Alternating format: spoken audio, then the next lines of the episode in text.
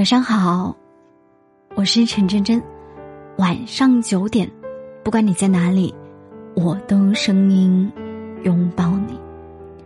微信公众号搜索“陈真真”，关注并订阅。我想每天对你说晚安。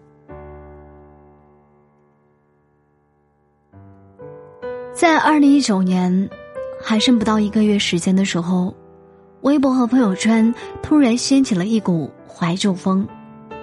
以两张图来对比自己的二零一七年和二零一九年，不得不说，网友的力量有时候就是这么强大，轻而易举就将平时美颜过的生活一下子颠覆到连自己亲妈都认不出的状态。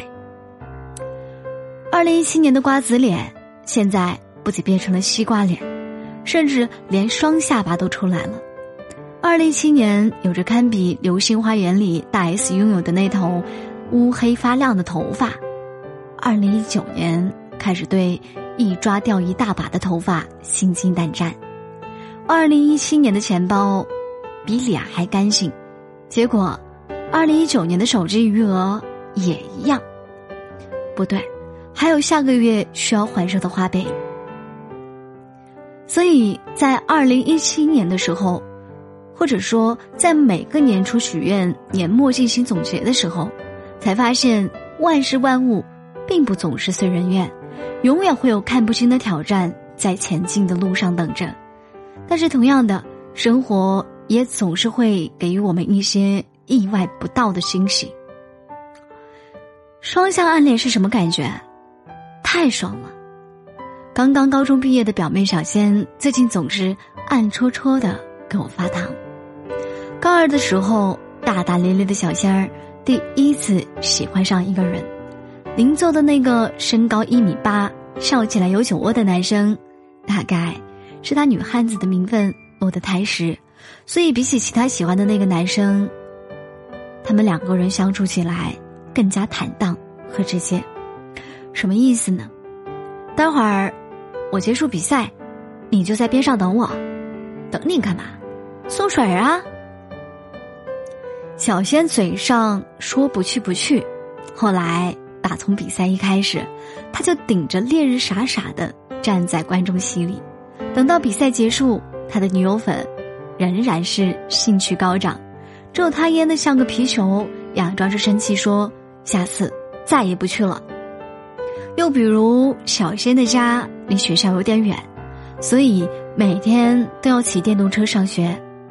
你见过女生载男生回家的吗？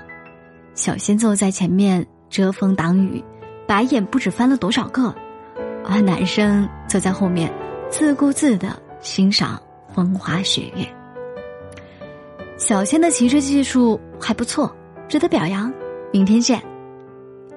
在距离小仙家还有两个红绿灯的时候，男生就会下车，带着有时这双帅气脸风度的贱兮兮的语气，对小仙说：“再见。”对着男生离开的背影，小仙无数次设想过，到底什么样的女孩才会被他喜欢上啊？想来想去，没有答案，因为就连他自己，好像都不知道吧。直到高中毕业的时候。男生第一次坐在小仙后座上，陪他走完了全程。你想过我为什么只挑你的车坐吗？想过为什么我只喝你送的水吗？想过为什么我们一直都是同桌吗？想过为什么就你一个人不知道我喜欢你吗？小仙忘记了自己那天经历了怎样巨大的震撼，只记得夕阳特别美好。虽然“夕阳”这个词听起来远不如具有新生意义的晨光那样美好，可他还是把那天当做两个人的开始。现在，他们大一，就读同一所大学。两年前的我们，无论如何也想不到两年后的自己会是什么样子。生活不是热血动漫，不会总是按照自己的意愿发展。可是，在自己的人生里，我们总能拥有属于自己主角的光环，去爱，去经历，那就没有什么好遗憾的了。感谢收听，我是陈真真。每天下午一点和晚上十一点，我在喜马拉雅直播，期待与你相遇。晚安。